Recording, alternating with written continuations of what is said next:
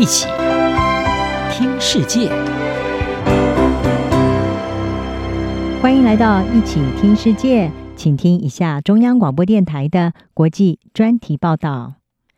今天的国际专题要为您报道的是：梅西带回世足荣耀，阿根廷希望走出政经困境。二零二二年卡达世界杯足球赛的决赛，阿根廷在当家球星梅西的率领之下击败了卫冕的法国队，也拿下自一九八六年以来的首座世界杯冠军。而这场等待已久的胜利，不但团结了阿根廷全国人民，也为这个深陷政治和经济困境的南美国家带来了一些宽慰和希望。在获得冠军之后，阿根廷立刻宣布全国放假一天来庆祝这场历史性的胜利。数百万人身穿着蓝白色的球衣，聚集在首都布宜诺斯艾利斯著名的地标方尖碑，热情地迎接冠军球队的返国。不过，专家认为这股喜悦可能不会维持太久。阿根廷社会学家达斯卡尔他告诉法新社，在体育领域发生的事。特别是足球在阿根廷能够透过情感将大家团结起来，而这在国家象征意义上非常的重要。达斯卡尔接着说：“但是呢，这并不意味着它可以有效地转移到其他的领域。大约在一百多年前，拥有丰富天然资源的阿根廷曾经是世界上最富有的国家之一，但是这个南美国家在过去数十年来一直面临各种经济危机。”近几年来，阿根廷的经济困境是尤其的艰难。二零二二年的通膨率一度飙涨到了将近百分之一百，暴涨的生活成本严重压迫到一般民众的生活。在首都布宜诺斯艾利斯，还有其他地方的街道上，靠着资源回收谋生的无家可归者数量在最近几年是急剧的增加。阿根廷目前有百分之四十的人是生活在贫穷线以下。尽管左翼总统艾伯托他的政府呢，对阿根廷主要农产品出口祭出了限制或者是课税手段，想要稳定阿根廷货币和经济，但是呢，批评者认为这种保护主义措施只会加剧阿根廷的经济困境。另外一方面，和阿根廷国家队在球场上展现的团结相比，阿根廷的政治是充斥着极端的对立。除了现任左翼政府和右翼反对派之间的紧张关系，总统艾伯托和他的副总统费南德兹他们之间的嫌隙也日益的扩大。同时，费南德兹也正因为贪腐丑闻而面临司法追诉。他在二零二二年九月差一点在住家外面遭到行刺，也凸显出阿根廷政局的动荡不安。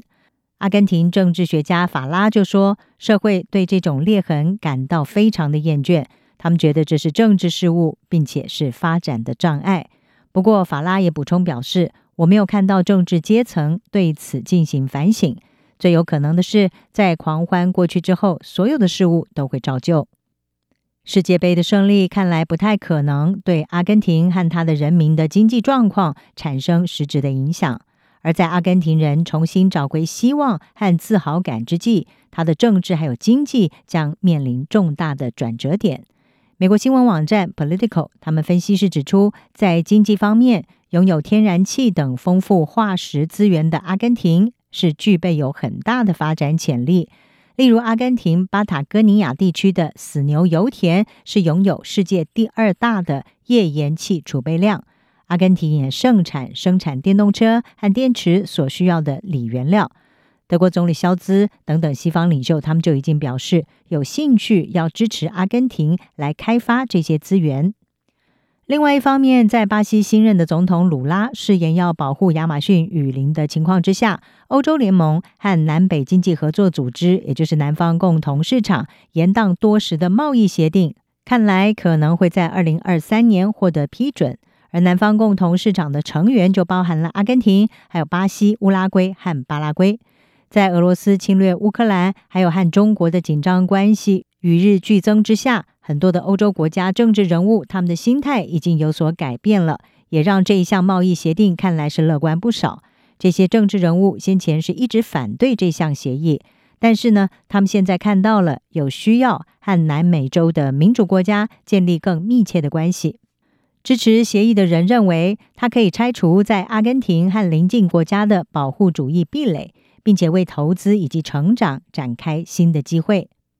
此外，阿根廷政治也可能出现新的局面。阿根廷将会在二零二三年十月举行大选，来自中右翼集团还有新自由派政党一些对市场比较友善的候选人将会挑战现任的左翼政府。在赢得世界杯之后，一些阿根廷人也回忆起上一次赢得世界杯的一九八六年，那是阿根廷军事独裁政权倒台的三年之后。当时的胜利对于这个年轻的民主国家来说是一个决定性的时刻。